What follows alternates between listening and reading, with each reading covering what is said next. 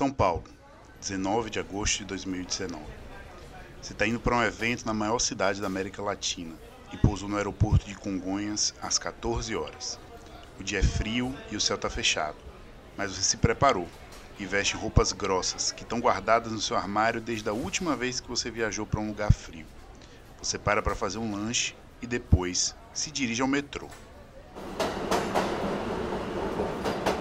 Após embarcar na estação São Judas, a mais próxima do aeroporto, você segue o roteiro indicado pela organização do evento. Algum tempo depois, você está no subterrâneo do coração de uma cidade gigantesca, na estação Praça da Sé. Quando você caminha para a saída, você percebe que tem algo errado. É o meio da tarde, mas está tudo escuro e um frio cortante te faz tremer. Ou seria medo? Mas como é possível? Você olha para o relógio. São 15 horas, 3 da tarde. Você não foi engolido por uma fenda no espaço-tempo, nem está numa dimensão paralela. É o meio da tarde em São Paulo e tá tudo escuro.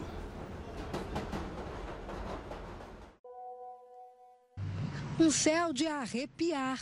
Dá, dá um medinho, sim. De mexer com o imaginário. Parecia até o apocalipse, né? é, não é normal isso, né? Acabar o mundo. E não, tá e não tá perto dos meus filhos. Meu Deus, a senhora chegou a pensar nisso? Lógico. Chove, mas não é um escurecer normal de quando chove. As janelas dos prédios se acendem, os postes ligados, os carros com os faróis cortam as ruas num caos que não parece normal. Parece noite. Seu coração acelera e você pensa que, sei lá, pode ser o apocalipse. Você não está só nesse medo. É normal que a visibilidade diminua por conta de uma chuva ou uma frente fria. Mas não foi isso que aconteceu em São Paulo naquele dia, em outros dias nos anos seguintes. O dia que virou noite aqui em São Paulo. Muitos moradores da capital paulista foram pegos de surpresa na tarde desta segunda-feira com uma escuridão atípica. O relógio ainda marcava três horas, mas lá fora parecia ser bem mais tarde. Quem olhava para o céu via nuvens escuras e a luz do dia perdendo força. A meteorologista da Somar, Heloísa Pereira, explica que o fenômeno foi causado pela combinação de uma frente fria com fumaça, oriunda de queimadas. Em São Paulo, o sistema continua atuando e provocando muitas instabilidades no leste paulista. O outro fator foi que ao longo do fim de semana tivemos muitas queimadas entre o centro-oeste e o norte do Paraguai. Tudo isso produziu muita fumaça, e fumaça significa material particular.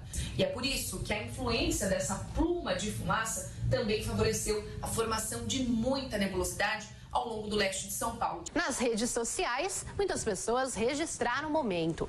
Alguns internautas não perdoaram e fizeram comparações com o fim do mundo. Uma amostra grátis do fim do mundo. As queimadas e a devastação ambiental se fizeram sentir no céu de uma grande cidade. Não foi só lá, não foi a única vez, nem foi o único fenômeno que prova que a questão da terra não é problema só de quem vive os conflitos agrários. Os crimes ambientais cometidos sobretudo por quem ocupa ilegalmente a terra começaram a assombrar mesmo quem se vê distante dessa realidade. Um dia, a fumaça pode não só escurecer o dia por alguns instantes. Um dia, o resultado disso pode ser muito mais grave, e esse dia não está longe.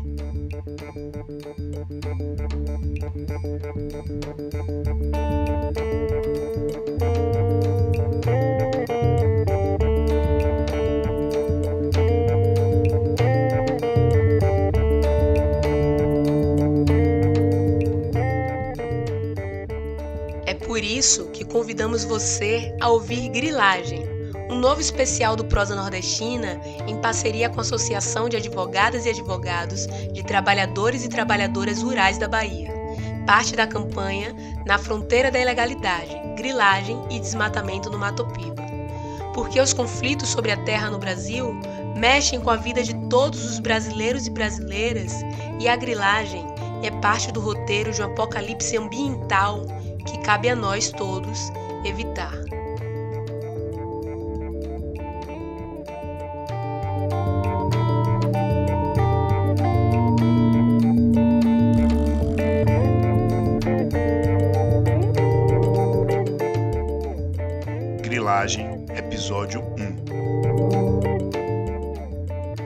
Catástrofe.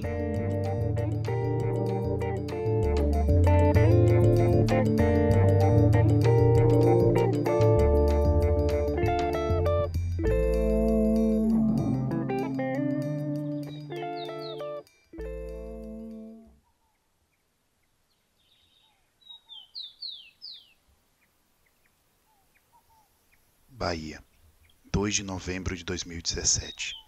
É uma madrugada silenciosa na zona rural do município de Correntina, no oeste do estado. E nessa madrugada, centenas de pessoas se dirigem à fazenda sem ninguém perceber. Elas estão indignadas e com razão. Aqui nessas fazendas, que são controladas pelo grupo Igarashi, uma estrutura de captação de água puxa 106 milhões de litros de água do rio Arrojado por dia para irrigar plantações com gigantescas máquinas.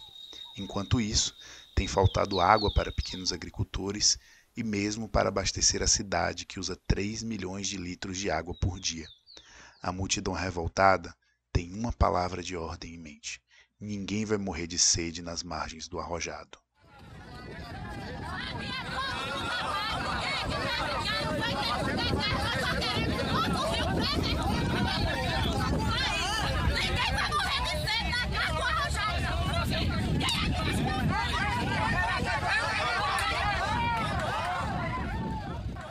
Os moradores da região miraram as torres de transmissão elétrica, tratores e caminhões, mas o foco principal da sua indignação eram gigantescos pivôs, máquinas suspensas que passam sobre a plantação, despejando milhões de litros de água e bebendo o rio até secar os canais de irrigação dos pequenos agricultores.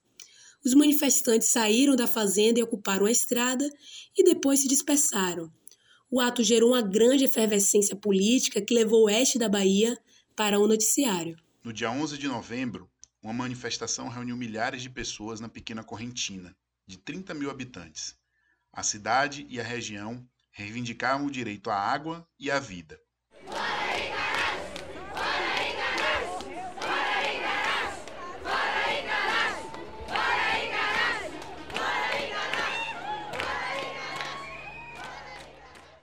O ocorrido é apenas mais uma demonstração de como a destruição ambiental tem graves impactos na vida de populações rurais e também urbanas.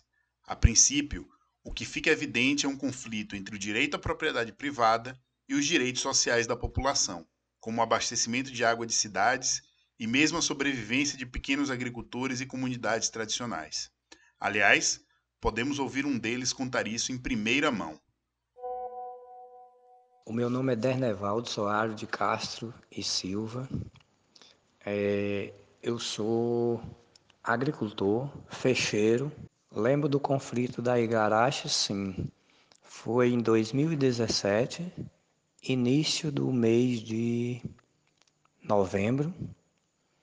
E esse conflito foi um, um grito de socorro da população é, nossos colegas ribeirinhos, quando chegava na beira do rio, para colocar água nos seus canais de irrigação, porque aqui nós temos a tradição de molhar por suc, que são os canais de irrigação.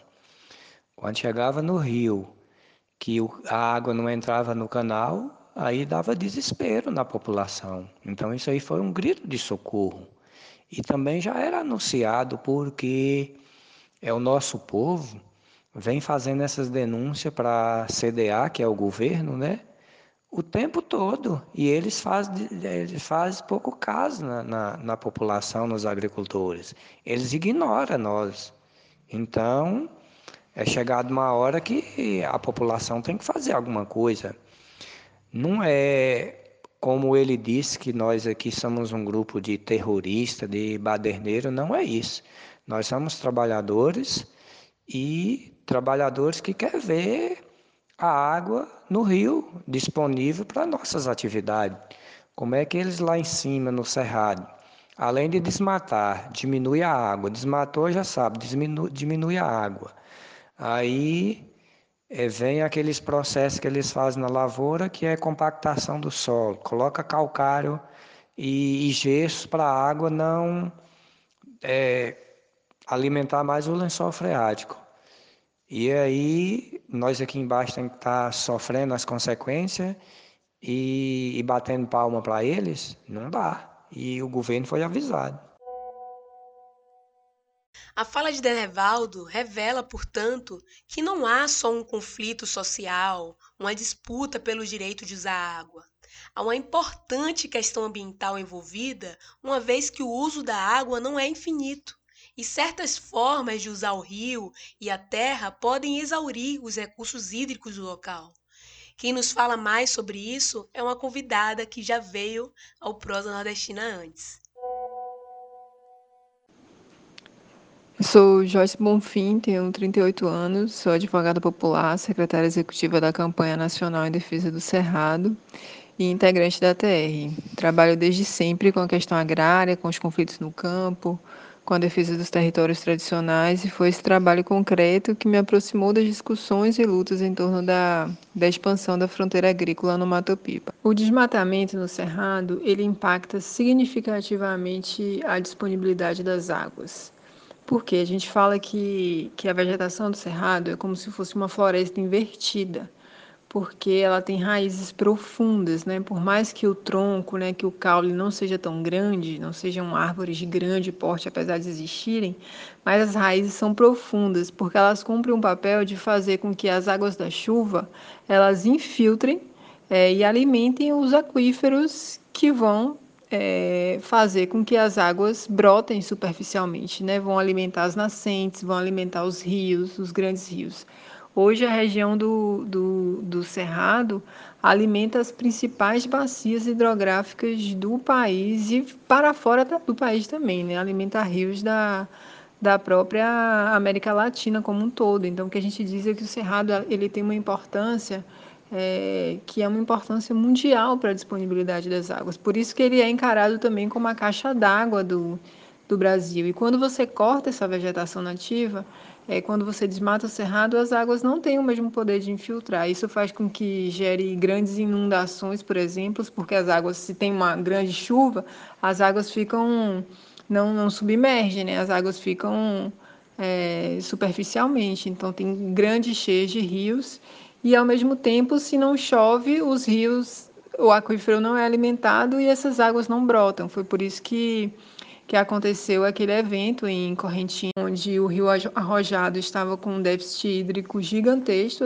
as comunidades estavam sem abastecimento de água, sem disponibilidade de água, e houve uma revolta na cidade de Correntina, onde mais de, de mil pessoas foram à sede da fazenda Igarashi e quebraram todo o sistema de irrigação do, do, da fazenda, né? E as pessoas contam que com, a, com essa ação, com esse, com esse grito, né, de resistência que foi essa ação, é, as águas voltaram para os rios. Então, em seguida, os rios, é, só, somente cortando a irrigação da fazenda, os rios é, conseguiram minimamente retomar o seu quadro geral, né? Mas a gente sabe que o desafio ele é ele é intenso, né? Não é uma fazenda, o oeste da Bahia é reconhecido como, como uma região com com grande potencial de irrigação onde, e onde também está tendo um processo de ampliação. Então, o que a gente diz é que desmatar o cerrado vai impactar as águas e pode gerar eventos é, graves, né, em termos de, de ambiente, de relação com, com a vida. Como já dissemos, estes conflitos estão longe de serem problemas só de quem os vivencia. Recentemente, o noticiário brasileiro tem dado destaque à destruição da Amazônia, do Pantanal e de parte do Cerrado no centro-oeste brasileiro. Lembremos, por exemplo, do Dia do Fogo, que em 2019 foi organizado intencionalmente e resultou numa das maiores queimadas da história da Amazônia. Há um ano, a floresta na região de Novo Progresso, no Pará, queimou como nunca se viu em nove anos. O número de focos de queimadas foi quase 20 vezes maior do que nos mesmos dias de 2018 foram 1.457 focos, quase metade deles em propriedades registradas no Cadastro Rural do Pará, que guarda as identidades dos donos das terras. Em 207 propriedades, as queimadas destruíram área de floresta. Mas, segundo um levantamento do Greenpeace, o IBAMA aplicou multas em apenas 5% delas. É importante percebermos que o tipo de exploração da terra que gerou esses fenômenos não é tão diferente do que ocorreu no oeste baiano e causou, dentre outros conflitos, o caso do rio Arrojado em Correntina. Existe um processo nacional em curso onde há vários focos locais de apropriação ilegal de terras mediante fraude e violência. E essas terras, geralmente, são desmatadas e as consequências são globais.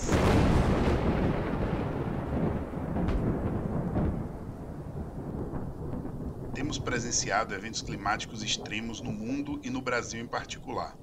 Ondas de calor, geadas, chuvas violentas, tempestades tropicais, secas, tempestades de areia. Esse cenário de catástrofe é um fenômeno global, mas cujas causas são bastante locais. Quando se fala em aquecimento global, por exemplo, nossa imaginação vai para um lugar distante, pela noção de que o global está longe de nós. Porém, ele está muito perto. As razões dele existir estão muito perto. O fogo, por exemplo, é muitas vezes utilizado para consumar a ocupação ilegal de terras no processo que costumamos chamar de grilagem.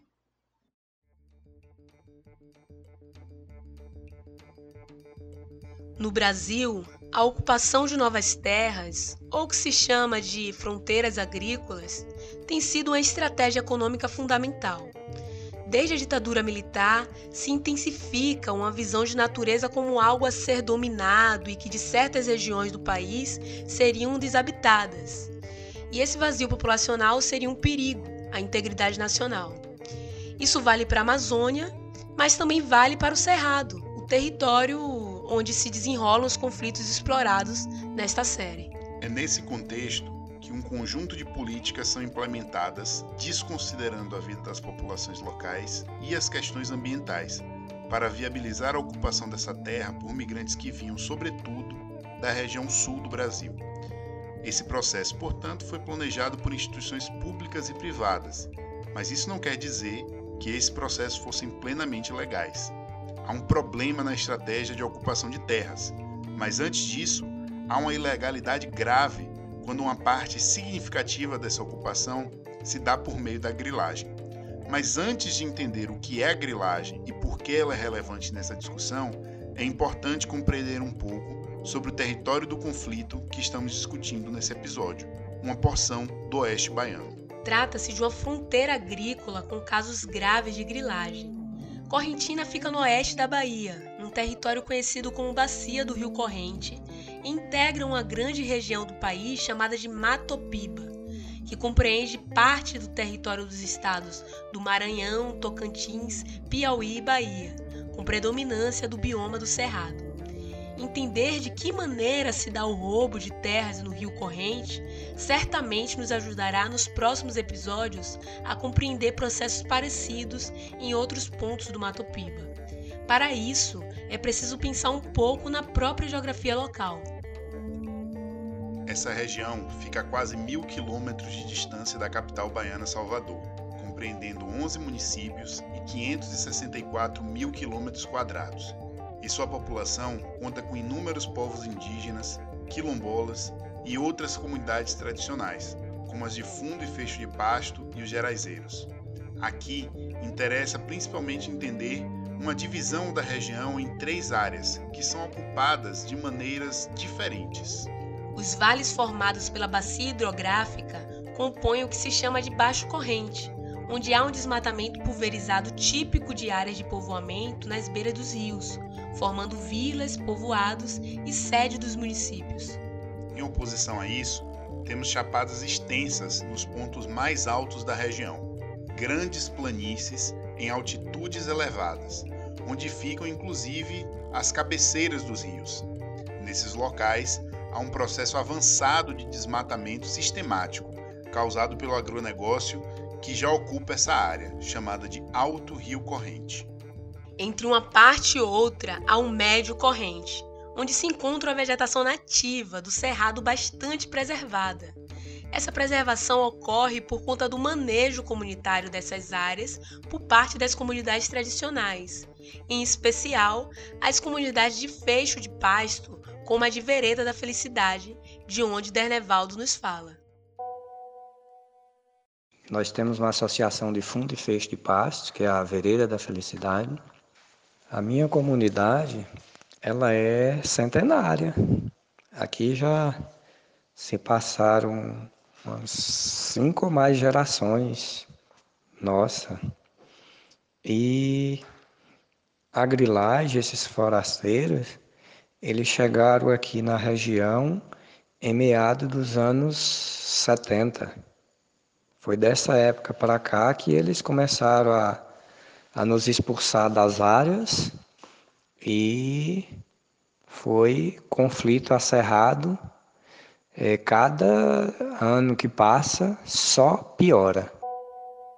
O fecho de pasto é uma forma de ocupar o território a partir do uso comum, manejando a vegetação de maneira a preservá-la, utilizando o pasto nativo com o objetivo principal de manter criações de animais, mas também fazendo extrativismo de frutas nativas e plantas medicinais. Por isso, essas comunidades combinam a atividade econômica que garante a subsistência delas com a preservação ambiental e a manutenção de características culturais próprias, muitas vezes mantendo-se unidas por laços de parentesco. Percebe-se, portanto, que temos aqui diferentes formas de ocupar terra que geram diferentes relações com o meio ambiente. Porém, há um conflito. Enquanto a ocupação tradicional, sobretudo nas encostas do médio corrente, batalha para ser reconhecida legalmente, a ocupação do agronegócio nas chapadas utiliza de todas as armas para se impor legal ou ilegalmente, tendo como principal prática a grilagem, conforme Joyce Bonfim nos explica. A grilagem tecnicamente significa a apropriação privada e legal de terras públicas. Sem minhas palavras, significa roubo de terras públicas. E isso pode ser feito de diversas formas, né? por meio da falsificação de documentos, por meio da corrupção nos cartórios, por meio de sentenças judiciais que transformam posses, muitas vezes sem quaisquer medidas, em propriedades, sentenças que multiplicam hectares. Então, pode ser feita por meio do descumprimento das exigências legais para se registrar uma terra em um cartório, ignorando os requisitos, né? A grilagem também está intimamente ligada ao desmatamento. E por que isso ocorre?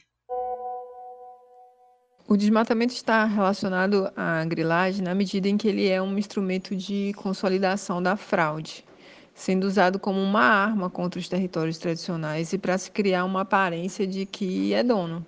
Essa é a forma mais tradicional dessa relação, quando o desmatamento ele é utilizado para consolidar essa forma de apropriação e parte daquela ideia de que uma área com a vegetação em pé, com a vegetação preservada, ela não tem dono. Para se mostrar que é dono, precisa desmatar, precisa garantir uma destinação econômica. E econômica que eu falo é nos moldes do agronegócio, né, que pressupõe o cerrado derrubado, seja para valorização da terra, porque terreno limpo ele vale mais, seja para a introdução de, de grãos, de fibra, de pastagem, então soja, algodão, é, criação de gado. E outra forma também de, de associação entre grilagem e desmatamento é quando o desmatamento ele, ele acaba sendo uma vantagem, um presente para quem consegue efetivar a grilagem. Então, quanto mais eu grilo, mais terra eu tenho, mais reserva legal eu declaro, e aí declaro para os órgãos ambientais que fazem vista grossa para os títulos que são falsos, né, que não têm validade. E eu tendo mais reserva legal, mais eu estou autorizado a desmatar. Então, o que a gente diz é que aquele desmatamento que é supostamente legal, né, que é autorizado pelos órgãos ambientais, na verdade, eles são também, os desmatamentos são também ilegais, pois estão assentados na grilagem, na violência e na expropriação de territórios tradicionais. A grilagem, portanto, por ser baseada em fraudes, acaba por legalizar o desmatamento ilegal, por outro lado, o desmatamento funciona como uma estratégia para criar um fato consumado e garantir o domínio de fato da terra, enquanto o direito à propriedade é obtido mediante fraude. E é dessa maneira que a grilagem, o roubo de terras, acaba sendo uma importante causa dos desequilíbrios ambientais que afetam toda a humanidade. Como se tudo isso não fosse suficiente, como a grilagem rouba terras que eram ocupadas de fato por comunidades tradicionais, ela só pode se sustentar se houver um outro aspecto, a violência. A grilagem sempre foi violenta. é pistolais fortemente armada. Inclusive, nós temos relato que tem pessoas da polícia trabalhando para os grileiros. Quando é, eles querem nos intimidar, eles levam pessoas fardadas da polícia, a gente conhece. Tem é, região aí que eles são policiais aqui mesmo da cidade de Correntina. É, outra horas eles traz policiais de Pós ou então de Barreira, de Santa Maria, mas é fortemente armado, armado até os dentes. É na nossa associação recentemente é, foi é destruído um rancho centenário, é, currais que os nossos antepassados fizeram, que são os pequenos mangueiros para prender o gado, apartar alguns animais. É, derrubaram uma casa no ponto de madeira que nós construímos uma casa lá, porque o rancho ele é muito rústico, muito precário. Então a gente vem sofrendo há muito tempo é, por falta de, de, de conforto, um lugar seguro para a gente chegar do campo, chegar da lida e ter um lugar para a gente descansar. Aí surgiu essa ideia, nós construímos uma ponte no rio com parceria com a prefeitura, porque antes não tinha como chegar lá. Para a gente fazer qualquer um serviço lá, tinha que atravessar o rio com jangada, levando material. Aí nós fizemos essa parceria com a prefeitura, fizemos a ponte, e aí foi aonde é, surgiu essa ideia para a gente fazer uma casa, para melhor acomodar depois de uma lida do, do dia no campo, porque o Gerais ele chove muito, é cansativo você trabalhar o dia todo no campo e na hora que chegar à noite para descansar, entrar debaixo de um rancho, que se vir uma chuva de vento, molha, mas eles destruíram tudo, nem só essas destruições, mas também fez barrigada no meio da estrada para que nós não tivéssemos acesso à área. Fizeram barreiras no meio da estrada, foi para tirar mesmo o pessoal lá de dentro.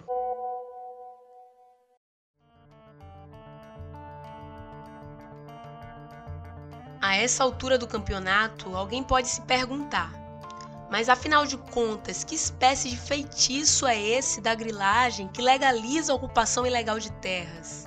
E por outro lado, também se questionar: se a ocupação é ilegal, mediante fraude, por que as autoridades se calam sobre isso? Porque elas não só não coíbem a violência, como ainda incentivam e participam dela. Agora, você sabe que a grilagem está intimamente ligada ao desmatamento e à destruição do equilíbrio ambiental. Ela não é uma briga distante de grupos sobre quem fica na Terra. Ela faz parte de uma batalha pelo futuro do planeta Terra e pela sobrevivência da humanidade. Se perdermos essa batalha, os grileiros terão parte nisso. Se vencermos, as comunidades tradicionais foram uma trincheira decisiva. E deixamos o convite para que nos próximos episódios você compreenda as artimanhas jurídicas, os objetivos e métodos violentos dos grileiros e também a resistência dos povos do Cerrado. Aqui, no Prosa Nordestina, especial Grilagem, episódio 2 A Caixa de Grilos. Uma produção para a campanha na fronteira da ilegalidade da ATR Bahia.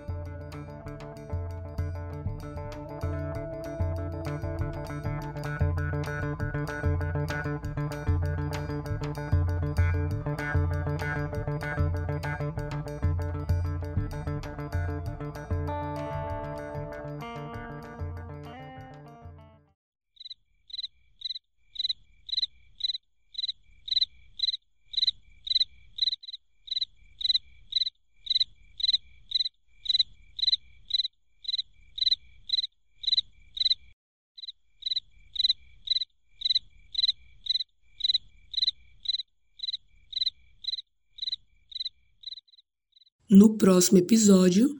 É, a grilagem ela não acontece sem a institucionalidade. Por isso que para investigar precisa buscar quais órgãos e pessoas envolvidas. Só por aí podemos imaginar que não é simples identificar juízes, tabeliões, oficiais de cartório, integrantes de órgãos públicos envolvidos.